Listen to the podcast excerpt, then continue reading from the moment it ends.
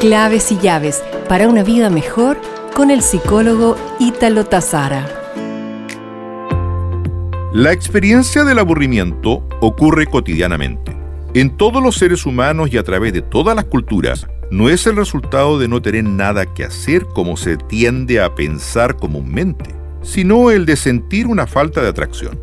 Esto lleva a una actitud inactiva y generalmente infeliz, definida por algunos autores, entre ellos Mann y Katman, en el año 2014, como un estado afectivo transitorio displacentero, en el cual sentimos una casi total falta de interés y una gran dificultad de concentración en una determinada actividad, donde el tiempo tiende a pasar más lento, incluso sintiéndonos incapaces de salir de ese momento colmado de hastío, con la sensación de sentirse atrapado.